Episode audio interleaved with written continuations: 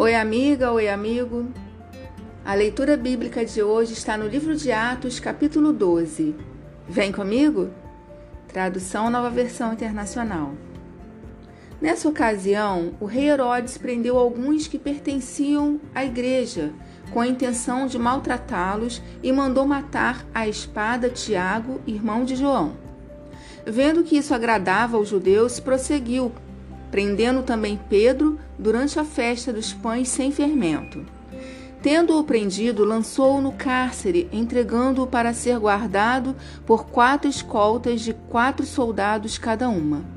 Herodes pretendia submetê-lo a julgamento público depois da Páscoa. Pedro então ficou detido na prisão, mas a igreja orava intensamente a Deus por ele. Na noite anterior ao dia em que Herodes iria submetê-lo a julgamento, Pedro estava dormindo entre dois soldados, preso com duas algemas, e sentinelas montavam guarda à entrada do cárcere. Repentinamente apareceu um anjo do Senhor, e uma luz brilhou na cela. Ele tocou no lado de Pedro e o acordou. Depressa, levante-se, disse ele. Então as algemas caíram dos punhos de Pedro. O anjo lhe disse: Vista-se e calce as sandálias. E Pedro assim fez.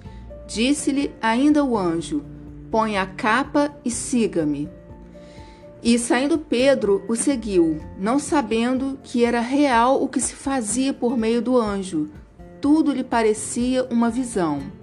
Passaram a primeira e a segunda guarda e chegaram ao portão de ferro que dava para a cidade. Este se abriu por si mesmo para eles e passaram. Tendo saído, caminharam ao longo de uma rua e de repente o anjo deixou. Então Pedro caiu em si e disse: Agora sei, sem nenhuma dúvida, que o Senhor enviou o seu anjo e me libertou das mãos de Herodes e de tudo o que o povo judeu esperava. Percebendo isso, ele se dirigiu à casa de Maria, mãe de João, também chamado Marcos, onde muita gente se havia reunido e estava orando. Pedro bateu à porta do alpendre e uma serva chamada Rode veio atender. Ao reconhecer a voz de Pedro, tomada de alegria, ela correu de volta, sem abrir a porta, e exclamou: Pedro está à porta. Eles, porém, lhe disseram: Você está fora de si. Insistindo ela em afirmar que era Pedro, disseram-lhe: Deve ser o anjo dele. Mas Pedro continuou batendo, e quando abriram a porta e o viram, ficaram perplexos.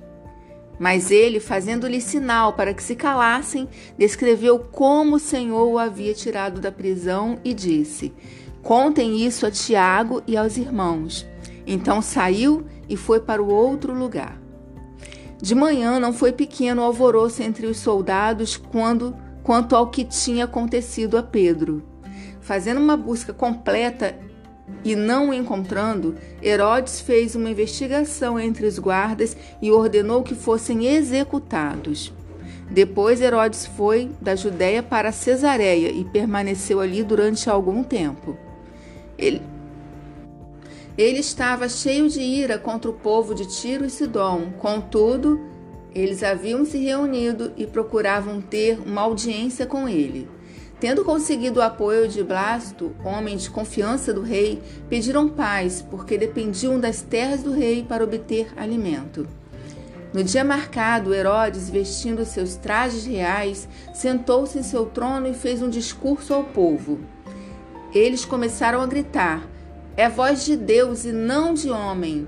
Visto que Herodes não glorificou a Deus, imediatamente um anjo do Senhor o feriu, e ele morreu comido por vermes.